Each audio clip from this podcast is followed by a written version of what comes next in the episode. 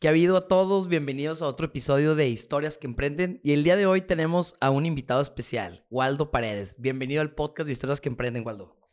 Pues bueno, gracias por la invitación. La verdad me siento muy contento, muy afortunado de poder coincidir este día contigo. Eh, estoy pues ahora sí de que me comentaron que, que es el, el primer podcast que hacen en este lugar y la verdad digo, bueno, pues vamos a darle con todo. Eh, siempre en mi mente está esta cosa. Si tú vas a hacer algo, pues tienes que ser el primero, el primer punto de lanza y entonces que las condiciones y las situaciones te lleven siempre a donde tú quieres. Fíjate, empezaste el podcast de la mejor manera. Número uno, estamos emprendiendo nosotros también. Y esa parte es algo que a mí me cuesta transmitirle mucho a la gente. El, oye, quieren llegar y ver una cabina y quieren emprender algo y tener ya todo armado, quieren tener un, salón y que ya esté todo, ¿no? Y pues así no son las cosas, ¿no? Entonces, pues justamente es lo que estamos haciendo aquí en el IMED, tratando de invitar experiencias, tratando de invitar a personajes que, que, ya, que ya la pasaron, que la siguen viviendo, pero que continuamente están demostrando esto. Entonces, quisiera empezar esta conversación conociendo a Waldo. Ok, pensé que, o sea, Está bien. Ahí hacemos un corte, ahí va. Nada más, aprovechando el corte, ¿sabes qué? Escucho, bájale un poquito al mío, ah, pero a mi, a mi micrófono, por favor. Voy a, voy a, volver a empezar como si, o sea, todo lo demás se queda igual. ¿Tu micrófono o audífono? No, no, no, al audífono, al audífono. Está aquí arriba. ¿Este, verdad? Sí, bájale, bájale. Ahí mero. Ahí está perfecto. No, no, no, es que pensé que me estaba haciendo una seña de algo. Discúlpenme. Ahí va, ¿eh? Una, dos, tres. Bueno, después del este mini corte comercial, regresamos. Oye, Waldo, me quedé pensando en que la gente que por lo general nos acompaña siempre tiene una historia que emprende. Y me gustaría conocer la tuya y me gustaría conocer qué fue esto que detonó a Waldo para que seas el empresario que eres hoy.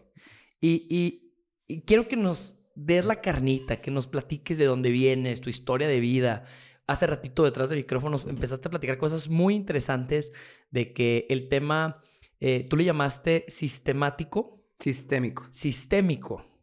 Entonces, platícame un poquito de todo esto que traes y, y, creo que es importante no saltarnos esa etapa. Pues mira, eh, yo soy Waldo Jesús Gómez Paredes, eh, tengo 39 años. Eh, nací en el 84, soy del 9 de mayo, un día antes del Día de las Madres. Siempre me gusta platicarlo de esta manera porque, bueno, yo soy originario de un ejido. Eh, el ejido se llama La Pinta y pertenece a Francisco y Madero, Coahuila. Y entonces ahí están mis raíces, ahí está mi familia, de ahí vienen mis papás.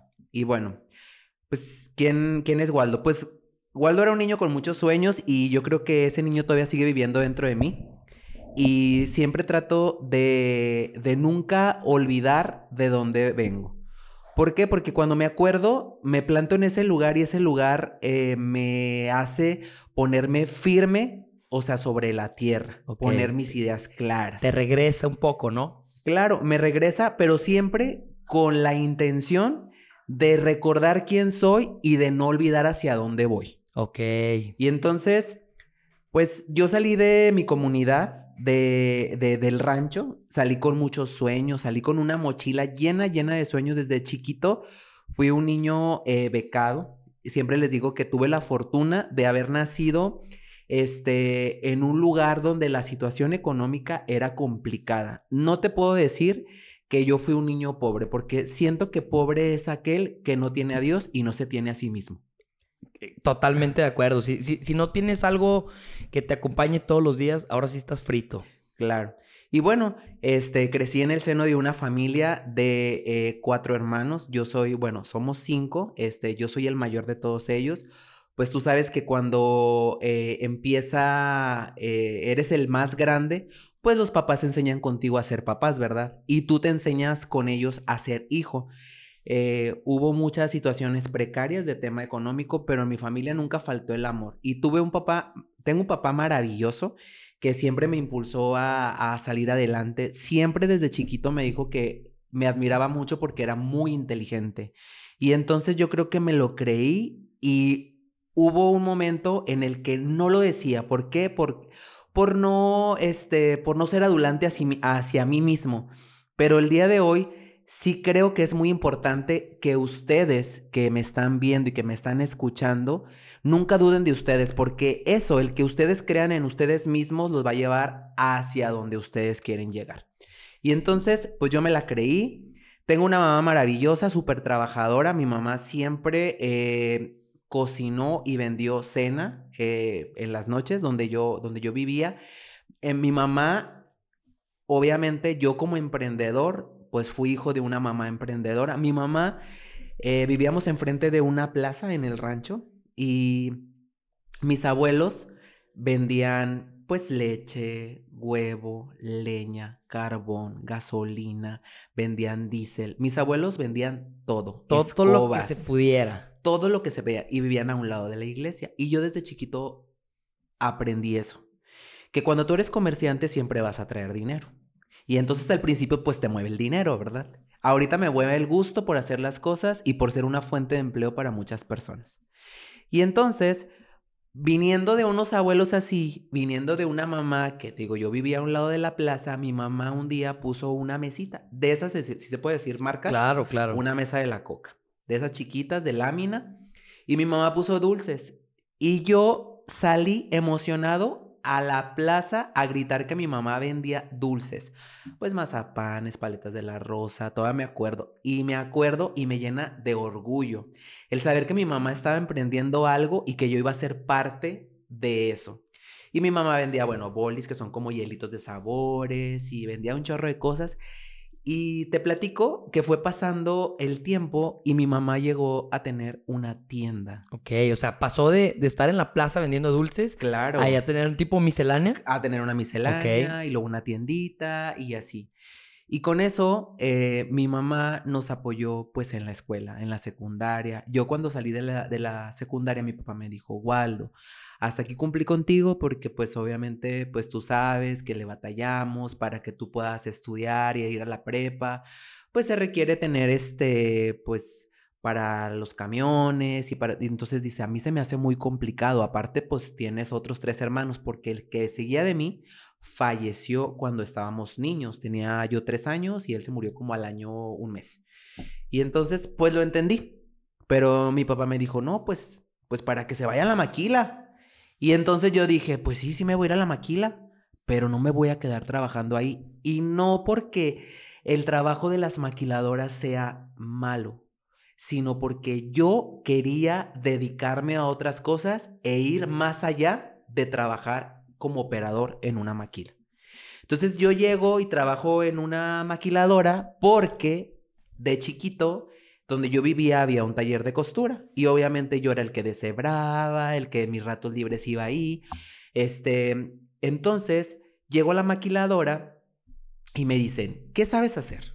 Y pues obviamente yo como el más experto, ¿verdad? No, y con la, con la actitud que traías ya también de lo que tú me pongas a hacer. Claro, lo que tú me pongas a hacer. Y yo dije, no, pues yo sé hacer pespunte de manga, sé hacer pespunte de costado, sé poner cuello, sé hacer pretina. No, hombre, yo me inventé cosas que nada más porque escuchaba a las señoras del taller que eso hacían. Y yo llegué como el más, como el más seguro, empoderado, porque en ese momento no se usaba esa palabra, pero el día de hoy yo te la quiero transmitir a que tú, el día que inicies algo, te empoderes y vayas hacia eso.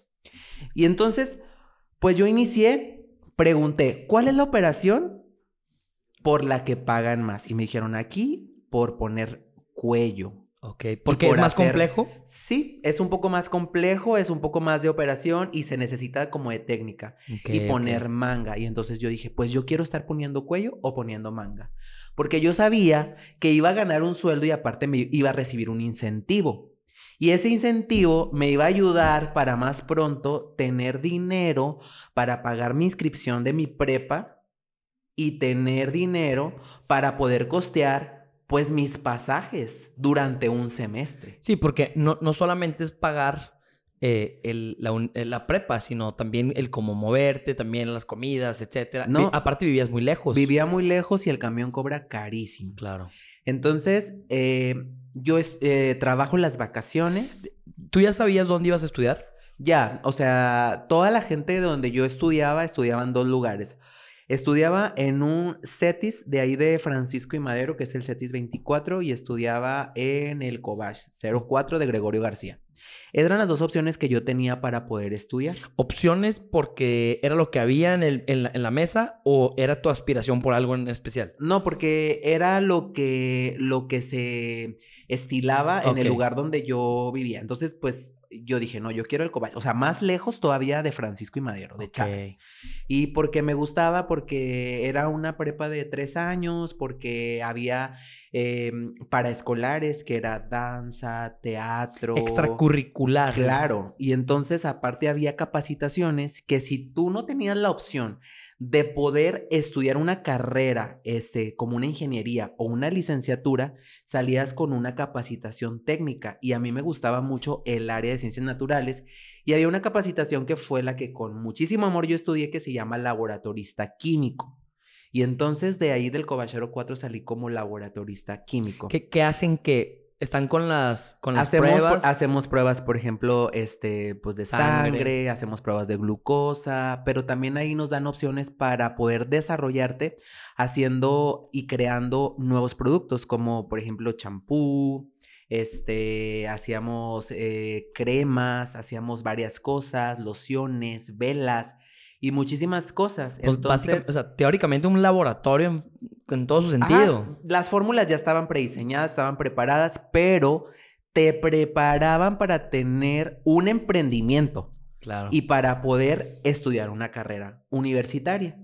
Entonces yo decido eh, estudiar ahí. Y entonces cuando yo decido estudiar en, en, ese, en esa prepa, pues te estoy hablando que yo junté mi dinero pues en la maquiladora, una maquiladora que está este, justamente pasando aquí este Torreón y, y- o sea, se conecta con Gómez Palacio. Es, es, una, es una maquiladora que pertenece al grupo Soriana. Este se llama Madesa. Y es una, es una, una maquiladora que hace ropa, que hace pantalones y hace camisas. Para su consumo interno. Sí, y para este eh, maquila- ma- maquil- maquilábamos y lo vendían a líneas como Levi's y algunas otras cosas le ponían. O sea, aquí se producía y en otros lados. Lo maquilaban, Ajá, tal cual. Lo claro, maquilaban y ya nomás le ponían su branding. Claro, y entonces ahí este, pues yo recibí un incentivo, duró dos meses y medio trabajando, con eso pues dije, pues me alcanza como para medio empezar como mi semestre para pagar mi inscripción, pero yo tengo que buscarme un trabajo en la tarde cuando estudie en la preparatoria. Y entonces ¿La prepa era, en la mañana? la prepara en la mañana. ¿Y a qué horas ibas a chambear? Yo trabajaba, no, yo trabajaba, yo trabajé en las vacaciones. Ah, ok. Trabajé vacaciones. dos Por eso los dos meses. Claro, trabajé dos meses y medio. Y entonces eh, yo le digo a mi supervisora, oye, pues me voy a ir. ¿Cómo que te vas a ir si eres buenísimo y que no sé qué? Le dije, pues es que yo quiero estudiar. Y entonces me, aquí no hay recontratación, pero yo quisiera ver la posibilidad de que si yo puedo regresar en diciembre, porque mis clases empiezan en febrero. Claro. Y yo te prometo que voy a llegar aquí los primeros de diciembre porque eh, me han platicado que pues ahí hay la oportunidad de exentar y yo siempre he sido muy bueno en la escuela. Y entonces yo creo que yo voy a exentar y no voy a presentar semestrales Para poderte poner a jalar, agarrar un dinerito. para el segundo semestre. Ah, Ajá. Pero aún así, yo decidí que una vez que yo estuviera en la escuela, pues eh, tenía que tener un trabajo de medio tiempo. ¿Y cuál era la opción? Pues en Francisco y Madero, en Chávez, pues buscar un trabajo de lo que se pudiera. Entonces, enfrente, este, bueno, en la, en la plaza de Francisco y Madero había muchos comercios. Entonces, eh, ahí había un negocio que hacía vestidos de novia, hacía arreglos para 15 años, este, la señora tenía un puesto de nieves en la plaza, tenía un puesto de tacos y gorditas. ¿Era la misma señora? Era la misma señora, también No. emprendedora. Entonces yo venía viendo la persona que emprende y la persona que emprende y entonces, pues yo quería estar cerca de eso. Y, y no sé por qué el universo me lo ponía enfrente y me lo ponía enfrente y yo ahí estaba. Y entonces yo llego con una señora que se llama María Luisa Carrión, que le tengo muchísimo cariño porque a esa señora le debo el ser, el tener esta, esta naturalidad para poder emprender. Y entonces llego con ella y le digo, oiga, ¿cómo está? Oiga, ¿no quiere que le ayuden algo aquí, este, con, aquí en su, en su tienda? Y me dice, ¿qué sabes hacer, Waldo? Y ella hacía vestidos, ¿no? Le dije, no, pues yo le puedo ayudar a bordar, mire, pues yo también sé coser, este, ¿sabes coser? Dice, pero esto es alta costura. Y entonces le digo yo, bueno, pero le puedo ayudar a bordar o, mire, hago vi que estaba haciendo flores para hacer aplicaciones para los vestidos. Yo le puedo ayudar a hacer flores y empecé y me dijo, oye, tienes mucho talento. Y entonces me dice, ¿cómo ves si trabajas toda la temporada? ¿Qué es toda la temporada? Pues de aquí a, diciembre. Todas las graduaciones. Todo eso, ajá. ¿Cómo ves? Y yo sí, pero puedo llegar de la prepa aquí. Y entonces me dice, mira, hay dos maneras de ganar dinero. Una que te pague por semana y yo te voy a dar la comida y este te voy a dar para tus camiones y al final de la temporada te voy a pagar por todos tus servicios y sirve que haces un ahorro.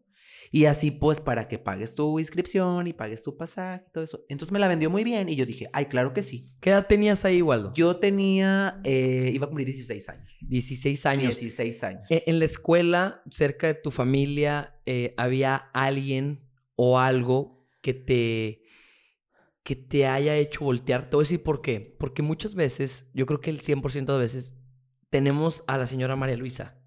Tenemos una señora María Luisa, pero no somos capaces de observarlo. Claro. Entonces, yo quiero entender, ¿qué crees que, que en tu caso fue eso? Que tú dijiste, es que ve a la señora María Luisa. O sea, ¿por qué te llamó la atención eso? Ah. Y, no te, y no te llamó la atención, pues a lo mejor los bares por ahí. Claro. O sea, el desmadre. Pues fíjate que yo tengo un, este, es mi tío de cariño, bueno, es primo hermano de mi mamá, se llama Raúl, Raúl Paredes. Su verdadero nombre se llama Eloy, pero todos le decimos Raúl. Y entonces él es mi tío inmediato. Yo con él, ellos crecí, viví, llegaba ya que siempre estaba en su casa y Raúl es una persona muy exitosa hasta el día de hoy. Él siempre vivió del comercio, fue comerciante es un comerciante muy querido en el ejido de donde yo soy, de La Pinta. Y me gustaba que Raúl siempre, o sea, por lo menos cada dos años o cada tres años, estrenaba una camioneta pick-up nueva de la agencia. Y aparte tenía otra camioneta y sus hijos estudiaban en muy buenas escuelas aquí en Torreón. Sus hijos son médicos, odontólogos, contadores.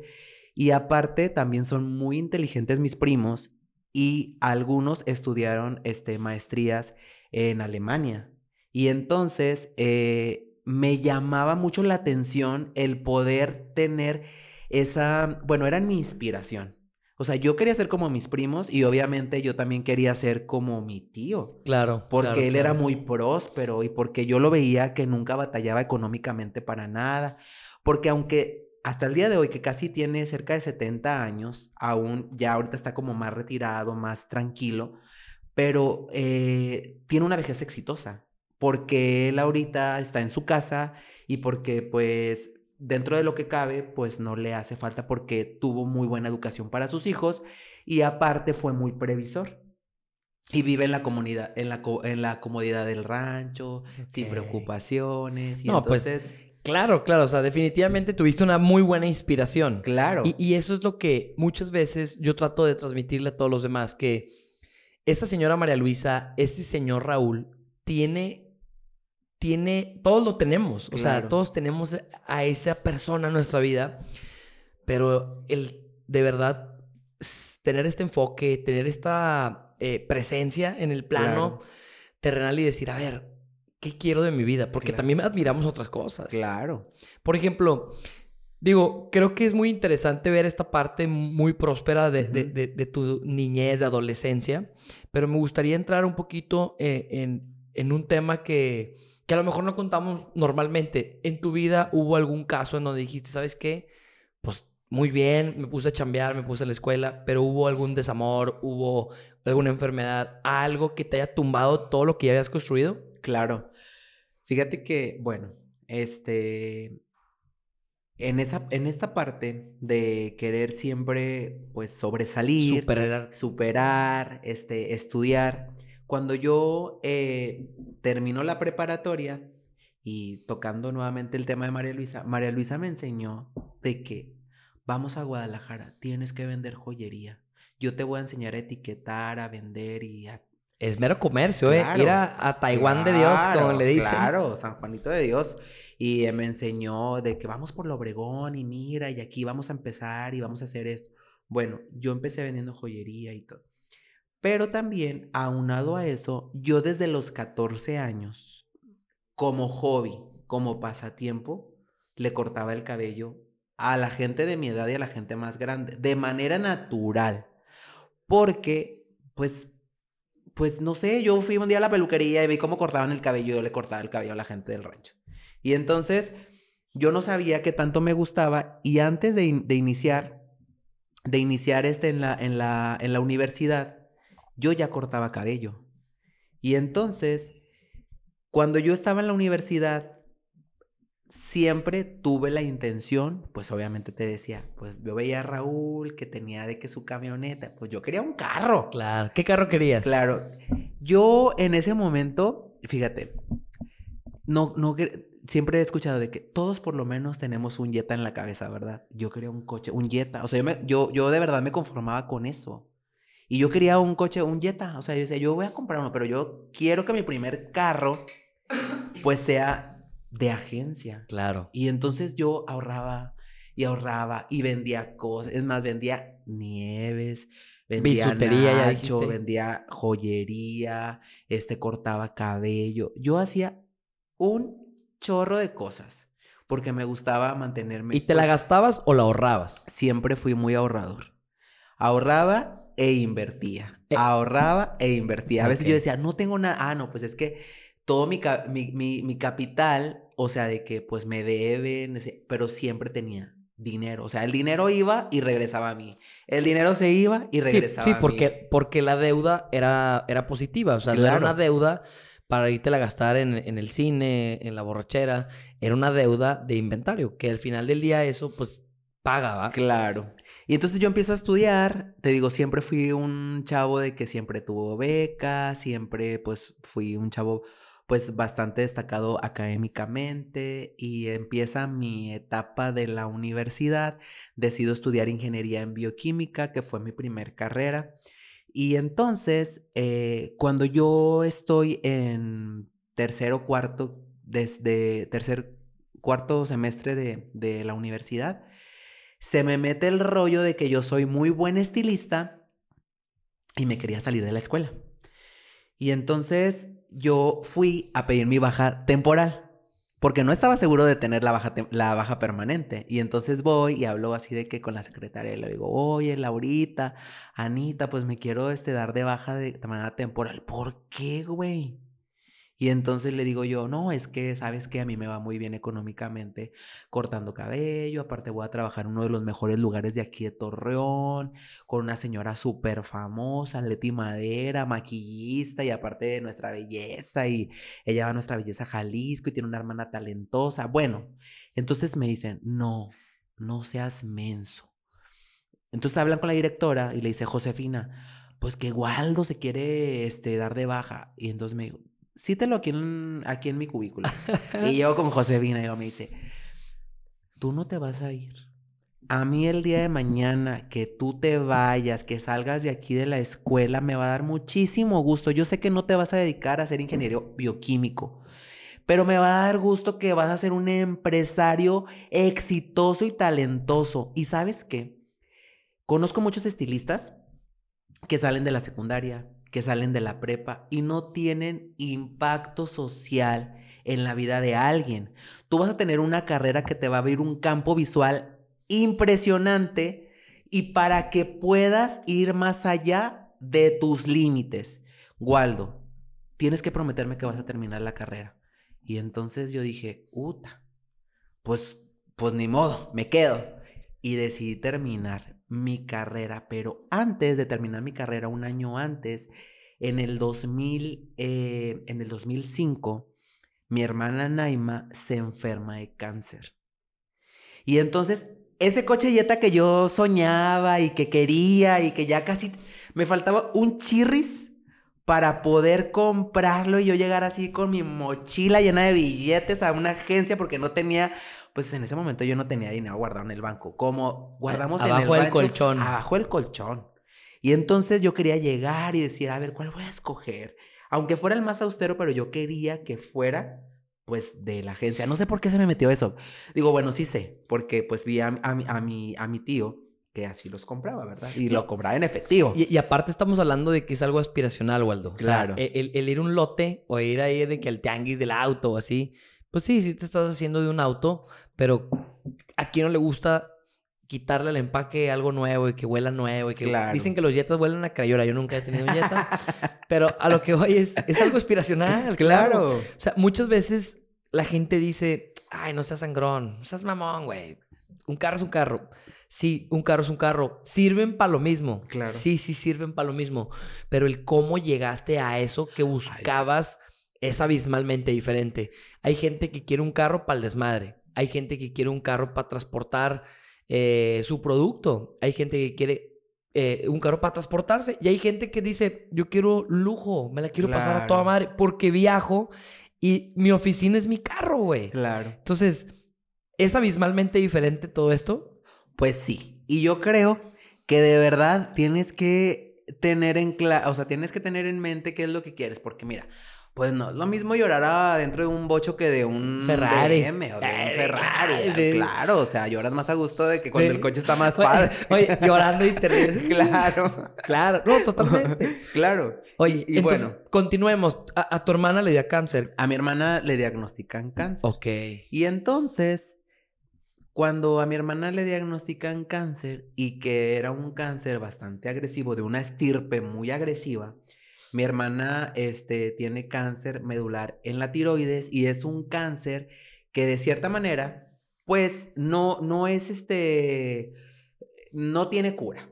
Vaya, ahorita sí hay Se, muchos... se- se trata, pero no, no, no, se, no se extermina. Es que mira, pasa que no es un cáncer típico de una persona joven, es un cáncer de, un, de una persona muy adulta. Y entonces mi hermana tuvo una mutación. Aunado a eso, mi hermana ya tenía ruptura capsular, que el día de hoy, bueno, para la gente que ruptura capsular, o sea, tiene metástasis, o sea, ya estás invadido y la información ya está en todo el cuerpo. Y entonces mi hermana no tuvo opción a una quimioterapia. Sin embargo, yo con el dinero que tenía guardado, yo no me quise quedar con solamente una opinión, que era la opinión que le habían dado en el Seguro Social. Y entonces, eh, pues busco otras opiniones y todos apuntan a que mi hermana se va a morir, que le queda como seis meses de vida. Y entonces, pues, pues mis sueños se vinieron abajo, ¿no? Se vinieron abajo porque, pues, obviamente, para mí ya no era importante tener un coche, para mí era importante La tener una hermana, tener, Claro. darle una buena calidad de vida. Bueno, te hablo que mi, herma- mi, mi mamá perdió su tienda, este, porque se la pasaba mucho tiempo en el hospital. Es algo, una situación muy dolorosa. El cáncer acaba contigo físicamente, acaba contigo emocionalmente, económicamente. Este, cuando ya estás muy, muy cansado, te peleas con tu papá, te peleas con tu mamá. Las noches se vuelven, eh, pues, tediosas porque la enfermedad ataca en la noche, cuando todo está quieto. Nosotros no teníamos un coche en la casa. Mi hermana estaba enferma de, o sea, de, de- de- del cáncer y tenía muchísimo dolor.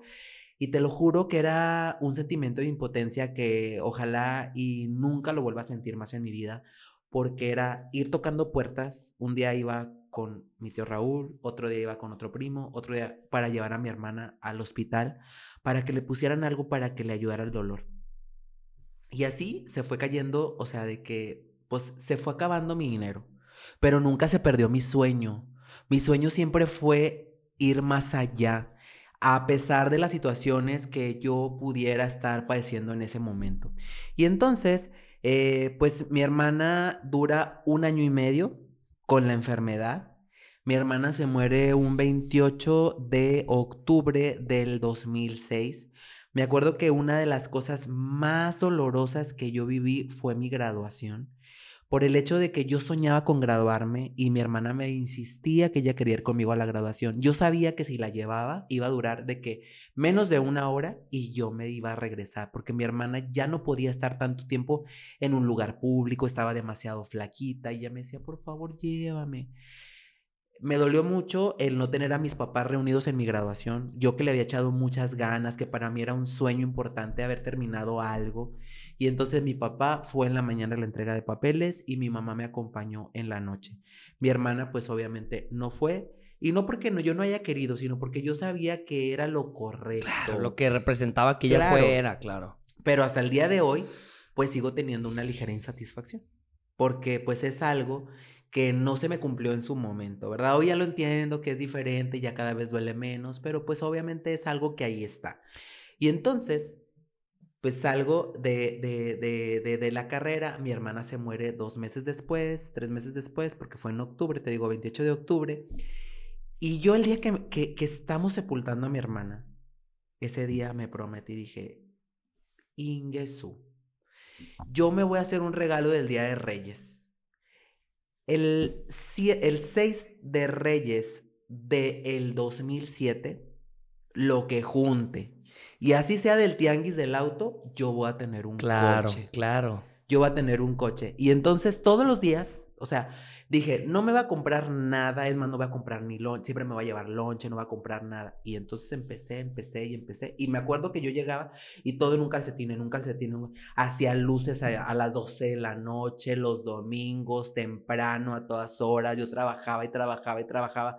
Me llegó mi, mi aguinaldo, empecé a recoger dinero que yo prestaba, el dinero que cobraba de la joyería. Bueno, todo, todo, todo, todo, todo, todo, todo lo junté y le dije a mi papá, papá, era un domingo, era un domingo, era un 6 de Reyes, era del 2007, y le dije a mi papá, papá, consigo un mecánico, vamos al tianguis del auto y vamos a comprar un coche. Y mi papá, pues tienes dinero, Waldo. Y luego le dije, pues sí.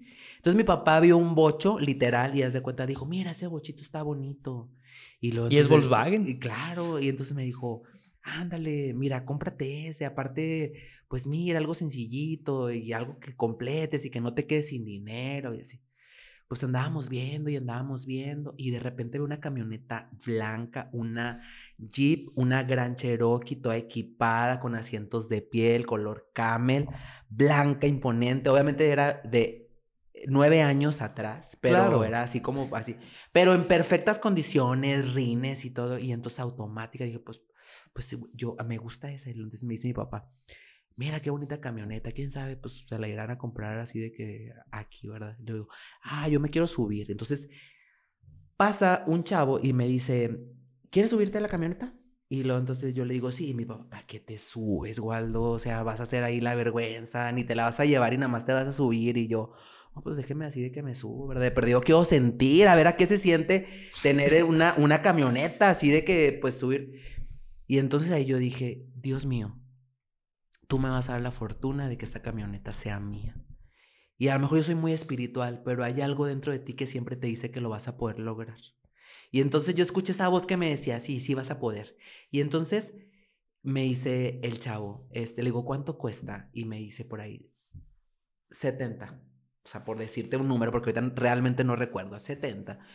Y luego entonces yo le dije, hijo de su madre. Y luego entonces digo, no, pues sí, pero todavía el plaqueo y luego la gasolina y eso. Entonces yo le dije, yo, por decir, le dije, 63 es lo que traigo. Y luego entonces dije, déjame, le digo a la señora. Entonces pasa. Y resulta que la señora era mi clienta. Ah, era mi clienta. Y entonces era la señora Rocío Iracheta. Y sale y lo me dice, Waldo, ¿qué andas haciendo? Y lo digo, vengo a comprar un coche, pero no lo completo. Pues la verdad, nomás tengo 63 mil pesos, por decirte un número, ¿verdad? Y luego entonces me dice, nomás porque eres tú te la vas a llevar. Y empiezan todos los loteros. Se va la blanca, se va la blanca. Y mi papá me dice, ¿qué pedo? Te la van a fiar. te la van a fiar. Y lo digo yo, no, papá, sí la completé. ¿A quién le robaste dinero? Le digo, a nadie. Es el dinero que yo junté durante dos meses. Y lo dice mi papá, ¿tanto dinero juntaste? Y luego yo le digo, del tamaño de tu intención es el poder de tu decisión. Así, no, güey. Y entonces, Me la llevé. Y lo peor, se van a quedar sorprendidos. No sabía manejar. No sabía manejar, el chofer se la llevó a mi casa y yo en la tarde aprendí a manejar y al día siguiente me vine del rancho a Torreón. Y dije, tengo un chingo de miedo, pero el miedo no me va a paralizar y no me va a mover y yo estoy harto de pagar taxis, de andar en el camión y ni modo, si tardo dos horas o dos horas y media en llegar a Torreón, despacito me voy a ir porque me daba esa, e, esa parte de, de, temor y de miedo de que, ay, pero si sabes espejear, si sabes... No, güey. O sea, yo me iba, iba por el carril de alta, señora, discúlpeme si en ese momento yo iba y yo iba por el carril de alta y yo además le decía, pues que me brinquen, güey. O sea, que me brinquen. Y así aprendí a manejar. Bueno, ya después tuve un curso de, de, de, de manejo y aprendí más cosas.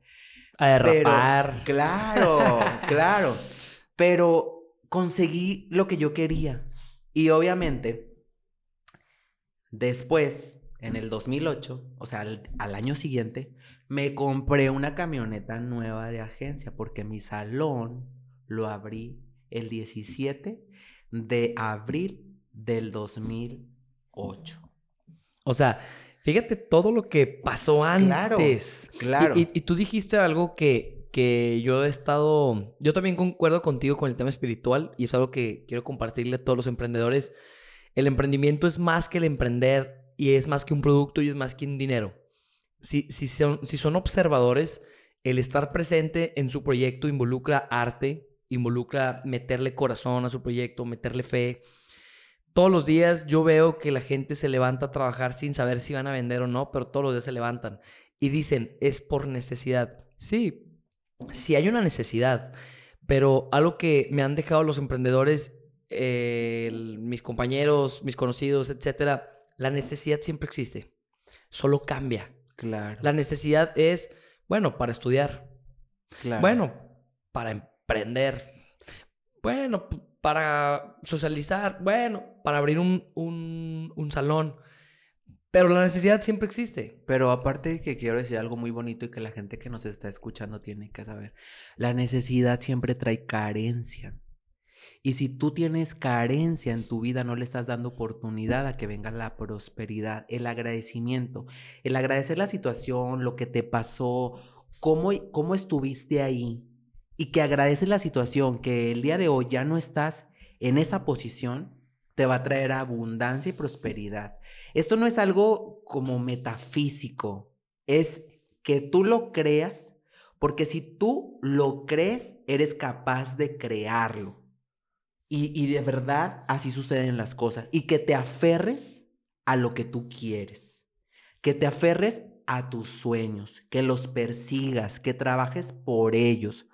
Porque yo he sido y ahorita soy un señor, que va a cumplir casi 40 años, y yo hasta la fecha sigo teniendo mi pizarrón y tengo mis metas, mis objetivos a corto, a, a, largo plazo, y tengo fotos que imprimo y las pongo y me visualizo y los voy perfeccionando y digo, y voy palomeando, esto ya lo hice en el año, esto me falta y esto me valió. Y entonces siempre lo hago, siempre hago mi pizarrón el día Después del Día de los Inocentes, eh, del 28 de, diciembre, lo hago el 29 y empiezo con mis proyectos de, de, cada año, de cada año. Y a veces se va sumando algo en el año y lo voy poniendo, que no lo tenía considerado. A ver, Waldo, todo esto que comentas, que creo yo que ya cada vez se, se platica más, el tema espiritual, el tema de los hábitos, del, del, ritual del emprendedor, ¿tú en qué momento te diste cuenta?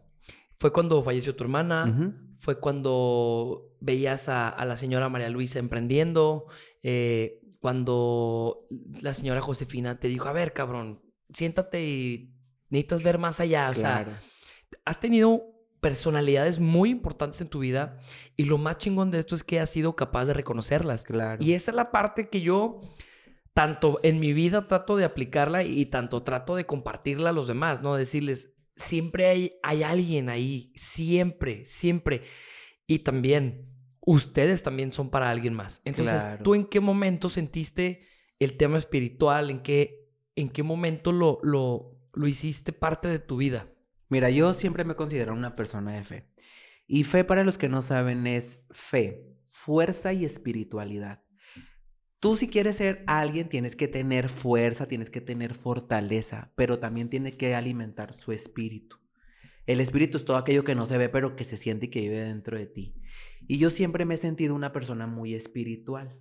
Entonces, creo que eso me ha ayudado a conseguir las cosas que quiero, porque tenemos que creer en algo, o sea, en el amor que vive dentro de ti, aunque tú no tú seas agnóstico, que no creas en nada, que no te creas en un poder superior, que no creas en Dios, tienes que creer en, algo, tienes que creer en ti, porque el que no se tiene a sí mismo, pues no tiene nada. Claro, somos un jarrón. Claro. Decía Víctor Franklin, dice que una vida sin sentido es una vida que merece no ser vivida. Y es el creador del existencialismo. Y entonces, nosotros partiendo de eso, digo, hay muchos pensadores, historiadores, filósofos, que ya lo, que ya lo dijeron, pues solamente replícalo, ponlo en práctica, hazlo y aprende de la gente que te rodea, o sea, vete en los espejos de éxito, porque también, o sea, tú decides en qué espejo te quieres ver. En un yo yo de verdad sí creo en el fracaso, pero como un aprendizaje. Y entonces pues me ha tocado también muchas cosas. Me ha tocado eh, no ser tan exitoso en, algo, pero yo digo, si 100 veces me caigo, una veces me levanto. O sea, no pasa absolutamente nada. Y yo no vivo del ego, porque el ego es el gran oponente. Ese es el ego, el que te separa. Entonces yo digo, ay, a mí hubo un tiempo, fíjate, que yo cuando empecé con mi salón, empecé en el 2008, el 17, ¿Cuánto, tiempo tiene ya el salón? Mi salón empezó el 17 de abril del 2008. El día de hoy son, ¿cuántos años? ¿15? Sí, ¿no? Yo soy muy malo para la matemática. Son 20, ajá, pues del... 15, sí son 15. 15 años, 15 años que tengo con mi salón. Y te va a sorprender. No supe por qué y lo abrí el 17 de abril y era el cumpleaños de mi hermana la que se murió.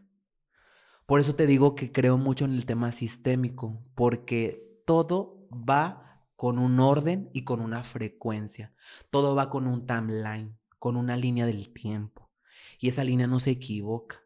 Entonces, pues yo tengo ese tiempo de ser emprendedor. Bueno, he emprendido mi salón de belleza, tuve un salón en la Gómez Morín, al año yo dije, yo quiero estar en la zona dorada de aquí de Torreón y me cambié a la Independencia y en San Isidro tengo 14 años. Y tuve un salón en La Rosita, tuve un salón en Francisco y Madero, monté una eh, eh, academia en Francisco y Madero. El, de la Morín ya tiene pisos, dos pisos, ¿no? No, ese salón, ese salón, bueno, yo, yo, yo traspasé ese salón. Ok. Yo traspasé ese salón hace mucho tiempo. Ok. Y eh, em, ese salón se quedó un chico que el día de hoy creo que se llama este Armando algo. Sí, sí, yo, yo porque, digo, yo, yo no he visitado tu salón, claro. pero al, por ahí estoy haciendo mi tarea y me llamó la atención. Ajá. Y digo, ya no sé cuáles hayas traspasado o no, pero está muy interesante saber eso. Y, bueno, en este, yo tuve en, la Gómez Morín y lo tuve en la Rosita y luego tuve varias academias, una en Matamoros, Coahuila, una en Francisco y Madero, tuve peluquerías, fui lo, de los pioneros después de, de un grupo que se llama Headbanger, claro. que empecé con este proyecto de barberías y así como urbanas y clásicas y este tenía un chorro de sillones clásicos y, y bueno, y emprendí, tuve una proveedora de belleza, y este, la Academia de Belleza, que ahorita la voy a volver a reaperturar, ahora el 7 de, de, enero. Y ahora este, me ha latido volver al origen. ¿Cuál es el origen? Yo vendía nieves cuando estaba niño, entonces ahora voy a poner neverías. Y entonces siempre estoy como buscando y, y yo soy un educador por naturaleza, me gusta mucho compartir, me gusta enseñarle a la gente un oficio. Comunicar, ah, lo haces muy bien, claro. por medio de tu ejemplo también. Y entonces mi lema es convierte un servicio de oficio en un trabajo artístico de excelencia y siempre a todos los que yo este, hago y que son mis pupilos les digo yo, tú eres un consultor, porque un consultor tiene que tener muchas cosas. Contigo van a llegar, se van a consultar qué es lo mejor para ellos. Y entonces bueno, dentro de todo eso, eh, pues algunos negocios me han pegado, algunos otros negocios no me han pegado, este, pero te digo, cuando todo mundo en algún momento me vio súper exitoso y que tenía muchas cosas, que tenía este, varios salones y que tenía varias academias y que tenía este, pues otros negocios. Ahorita también tengo este, restaurantes. Y entonces... Increíble. Doña Chepa. Doña Chepa. Soy cliente, ¿eh? Y antes de conocer a Waldo. Sí, tengo uno en Nuevo San Isidro, tengo otro en Viñedos y tengo el primero en Francisco y Madero que amo ese Doña Chepa, el de Francisco y Madero, el de Chávez, de verdad. Yo digo, el día que yo me llegue a morir, me voy a morir en paz porque de verdad dejé algo en mi tierra y que fue muy próspero y que se ha convertido en un negocio de tradición en Francisco y Madero. O sea, es una gran experiencia de verdad. O sea, ha llegado el gobernador, han llegado de que senadores, muchos proyectos importantes, cierran así de que el lugar está chiquito, pero la gente le gusta ver a las señoras, es que están torteando y tirando la tortilla y, y es una experiencia muy bonita. Y, la verdad, la comida es muy buena. Pues es una, es una cocina de casa. De la abuelita. Sí, sí, sí. De la abuelita. Doña Chepa era alguien. Doña Chepa era mi abuela. Ok. Doña Chepa era mi abuela. Ella se murió en el 2015. Ok. Ya no alcanzó a ver el primero de mis proyectos de Doña Chepa. Y entonces, como una lealtad familiar, le decidí poner su nombre. Se llama Josefina Facio Grimaldo y todo el mundo la conocía como Chepa y así le puse. Y entonces, me han pasado muchas cosas, o sea, muchas cosas, pero mira, ahora voy a, hace, en la pandemia, cerré mi academia y empecé a hacer videos, este, pues todo era digital, empecé a hacer grupos cerrados, empecé a vender mis programas de, de para cortar cabello, para aprender a maquillar, porque no, pues no podíamos tener como el contacto. Hoy en día, que ya todo está nuevamente abierto, normalizado, voy a volver a abrir mi academia y voy a volver a dar clases. Empiezo el 7 de enero del 2024. Ok. Cerré en el 2020 Cuatro años después, ese sueño no se ha apartado de mí, de que tengo que seguir educando, de que tengo que seguir enseñando, de que tengo que seguir sembrando. Y entonces, obviamente cuando cerré, pues no fue algo bonito, fue algo que sentí feo, que me dolió, que era un ingreso menos, que era algo que me apasionaba y que me tuve que apartar de eso. y, y más por el tipo de personalidad que tienes que, que por lo general tratas de como cumplir lo que te propones. Claro. Y creo que también esa parte es algo que pasa. O sea, no todo es a huevo, ¿verdad? Claro.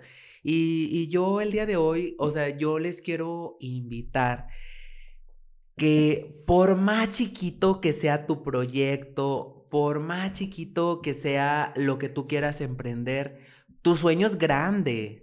O sea, tu sueño es grande, nunca dudes de ti, nunca dudes de lo que quieres lograr, nunca dudes hasta dónde quieres llegar. Y yo tengo una frase de vida que dice que con los pies en la tierra, con las manos en el trabajo y con los ojos en el cielo. Y entonces yo aferrándome a esa, a esa filosofía, a esa filosofía me ha sido fácil el poder tener muchas cosas como en la vida, o sea, en la vida. Y yo digo, pues si no es para mí, pues se va a apartar de mí.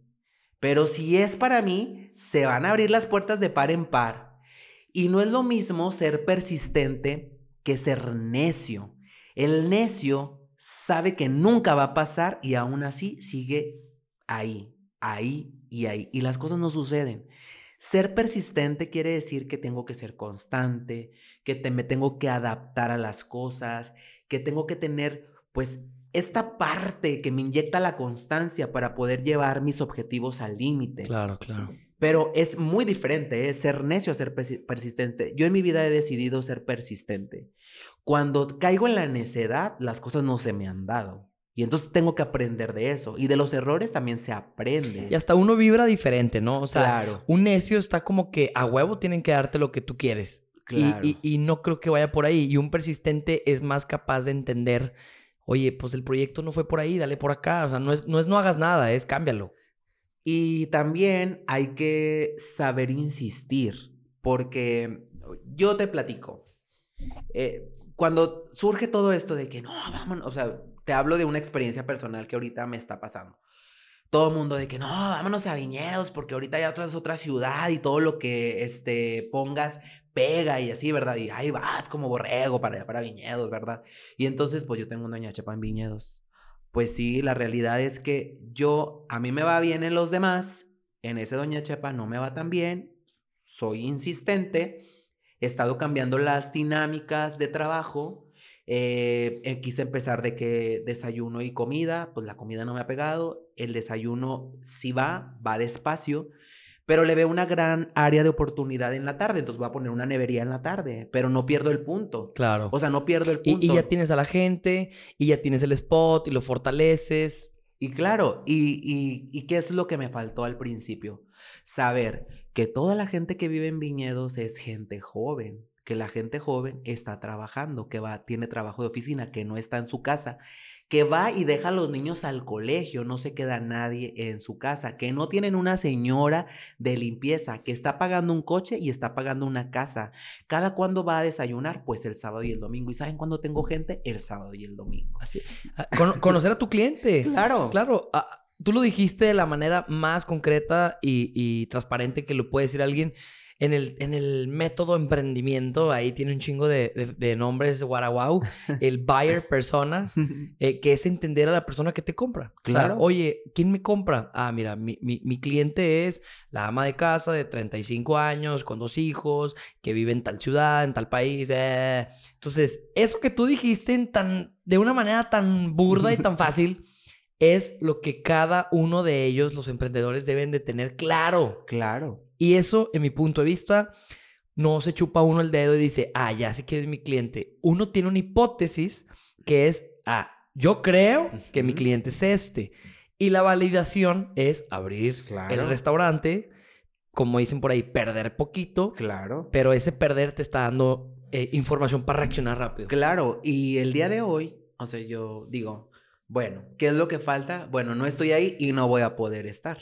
O sea, siempre no voy a poder estar. Pero entonces, ¿por qué ha sido exitoso mi doña Chepa de Francisco y Madero? Pues porque va mi papá en la mañana, porque tengo una prima que es igual de entregada que yo, porque hay una persona. Hay un pedazo de ti. Claro, que se pone la camiseta y defiende tu proyecto a capa y espada. Cuando tú dejas tu proyecto en manos de alguien que no vio tu crecimiento y que no sabe lo que, lo que te ha costado, esa persona, con la facilidad del mundo, tira y arrastra tu sueño. Porque no les costó, porque esa gente ve la punta del iceberg, pero no vio todo lo que hay debajo. Y porque dicen, ay, este güey cagalana, que al cabo mira, este le vale más. Sí, no, no, totalmente. O no, sea, no, no tienen idea de lo que cuesta construir. Claro. Y así como se te acercan ahorita, de que ya bien padre, Waldo, pero en su momento cuando llegaste a tocar la puerta. Claro. Pues entonces, sí es importante esa parte y es una experiencia bien chingona que estás teniendo. Y la verdad, yo valoro bastante que, que lo transmitas. Ojalá que nunca lo dejes de transmitir. Creo que esa vibra que tú tienes es importantísima transmitirla. Fíjate, ahorita, ahorita que te estaba escuchando decía a ti te encanta el tema catedrático, digamos así, enseñar. Pues a lo mejor estar en un salón de clases no es lo tuyo, pero sí estás en un salón de clases. Claro. Y el, y el, momento de estar cortando el pelo, estás platicando con las personas y por ahí veo que tienes una psicología. Ah, sí. Entonces, yo las veces que voy y me corto el pelo, platico con, con, con las personas que me cortan el pelo y, y saben ya cómo, cómo el ser humano les va, que les va, es como el Uber. ¿Qué les vas a preguntar? Digo, lo digo de una manera muy, muy tonta, ¿no?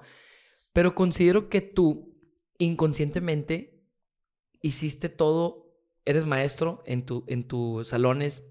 Gracias a tu talento y gracias a tu enseñanza, esa gente muy probable pueda darle una educación digna eh, o una vida digna a su familia.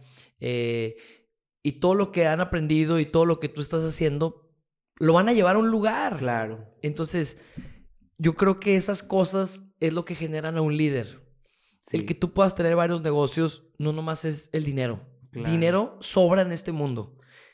Pues hay un proverbio que dice de que busca el reino y su justicia y todo será añadido. O sea, tú tienes que ser justo contigo, con las personas, con los que te rodean, con las cosas y todo va a llegar por añadidura. Todo va a llegar por añadidura. Pero acabas de tocar un tema muy importante. Fíjate que cuando, cuando tú buscas esta parte constante del sentido de vida, de la necesidad de logro, porque la necesidad de logro surge en el ser humano a distintas etapas.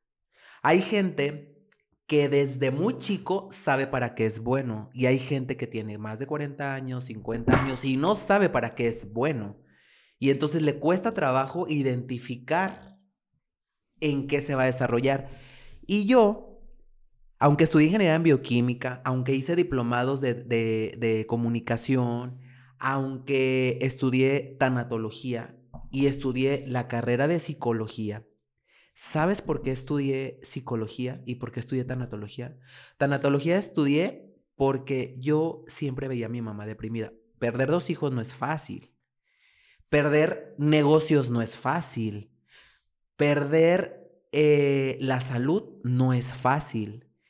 Y las pláticas con mis clientes se tornaban siempre en torno a eso. Claro, porque tú vas a desahogarte. Claro. ¿Y, y de qué me sirvió estudiar tanatología? Pues ayudarles a ver a las personas su efecto recompensa. Su efecto recompensa. Ganar y perder van de la mano. El día que tú naces, ganas la vida. Y el día que tú mueres, ganas una experiencia de vida. Siempre terminas ganando. Y para lo que para algunos representa una pérdida, para otros es una ganancia. Y entonces estudié psicología porque dije, a ver, yo en algún momento fui considerado como el mejor estilista de aquí de Torreón. Siempre lo he dicho, hay muchos mejores que yo, muchos mejores que yo. Pero así a lo mejor yo reúno muchas cualidades que la gente me identifica como el mejor.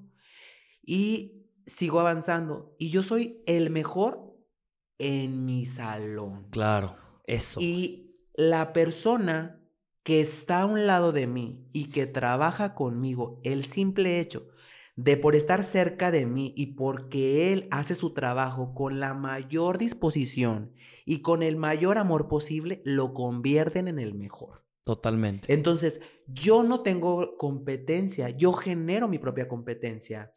Y entonces yo decidí estudiar psicología porque la gente cuando llega conmigo digo, bueno, pues las voy a hacer bonitas y le voy a hacer el corte y le voy a hacer las luces y la voy a maquillar y la voy a peinar. Pero nosotros ya no vendemos un servicio. La filosofía de Starbucks es vender experiencias, ya no vende café. Ahí se arman negocios, escuchas, se firman, se firman acuerdos. ¿Como en Doña Chepa? Claro, como en Doña Chepa, por supuesto. Yo, he ido a hacer negocios ahí. Claro. De verdad, bueno, te lo juro. o sea, está padrísimo y está padrísimo porque es un lugar que te puedes quedar, que puedes estar este, a gusto, que es, es un lugar donde puedes citar a muchas personas y el ambiente está tranquilo. Es un ambiente familiar. Claro. Y entonces nunca te están corriendo.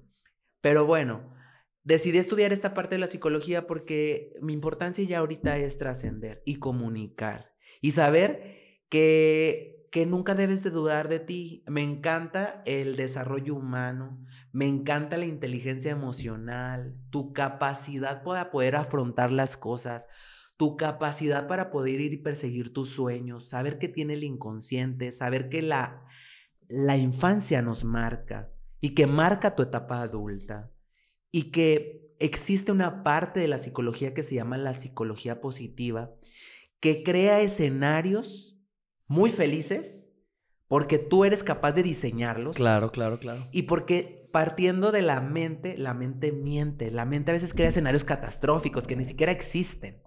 Y que nunca se presentan. Claro.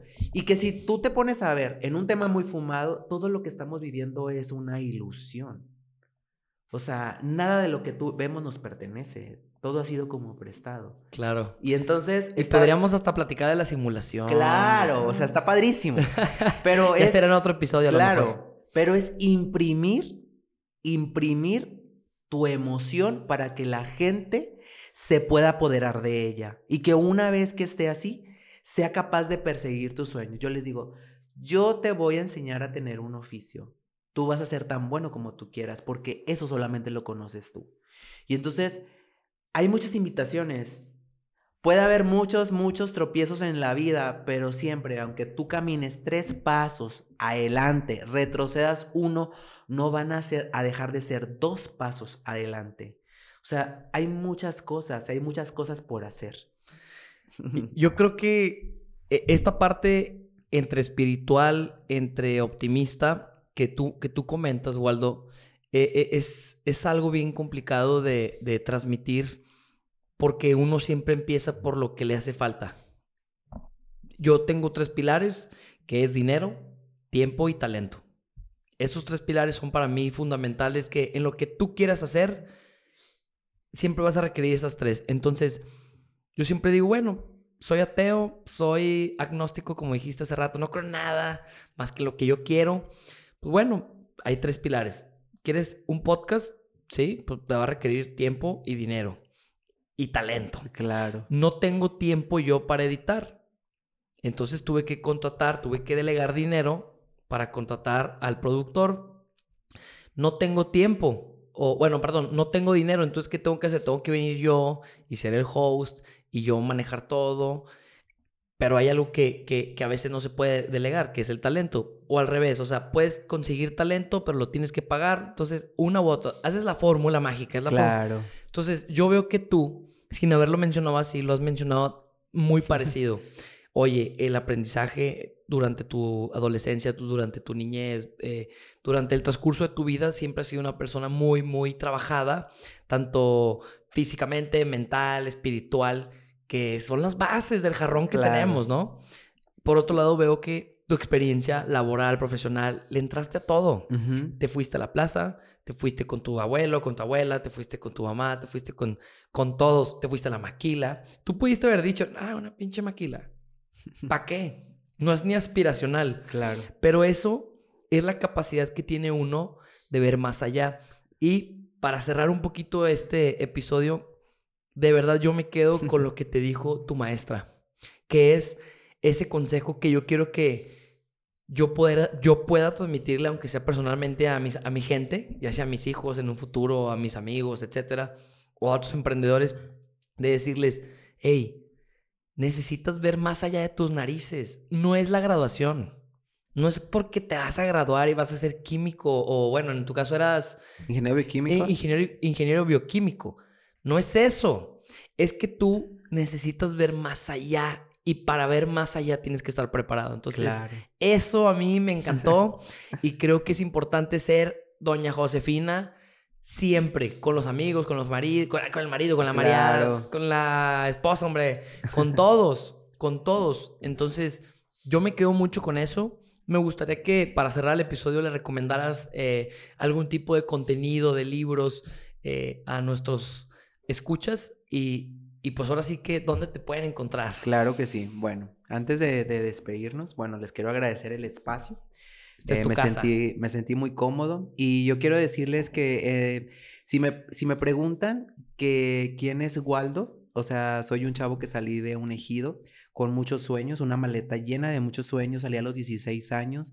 Me fui a, a, viajar por el mundo porque mi trabajo lo permitió. He viajado este, hice una certificación en Londres, Inglaterra, otra en Nueva York. He viajado por Europa, este, por Sudamérica, por Sudáfrica, por China, gracias a mi trabajo. ¿Y qué es lo que les quiero decir con esto? A lo mejor se puede ver hasta un tanto ególatra, pero siendo un chavo que venía de un ejido sin una solvencia económica muy importante, Siempre fui en busca de mis sueños. Entonces yo les quiero decir y les quiero regalar esto que es para toda tu vida. No importa de dónde vengas, sino hasta dónde quieres llegar. Eso es lo más importante para que tu sueño lo construyas día con día. Y pues para los que no me conocen, mi nombre es Waldo Paredes. Me encuentran en todas mis direcciones y en todas las redes sociales como Waldo Paredes 1 este, en Facebook, en Instagram, este, no tengo Tinder ahorita. bueno, este, por, ahí te pueden mandar solicitud en Instagram, y, claro, y este, y me pueden encontrar también en mis negocios, tengo negocios de desayuno, se llaman Doña Chepa.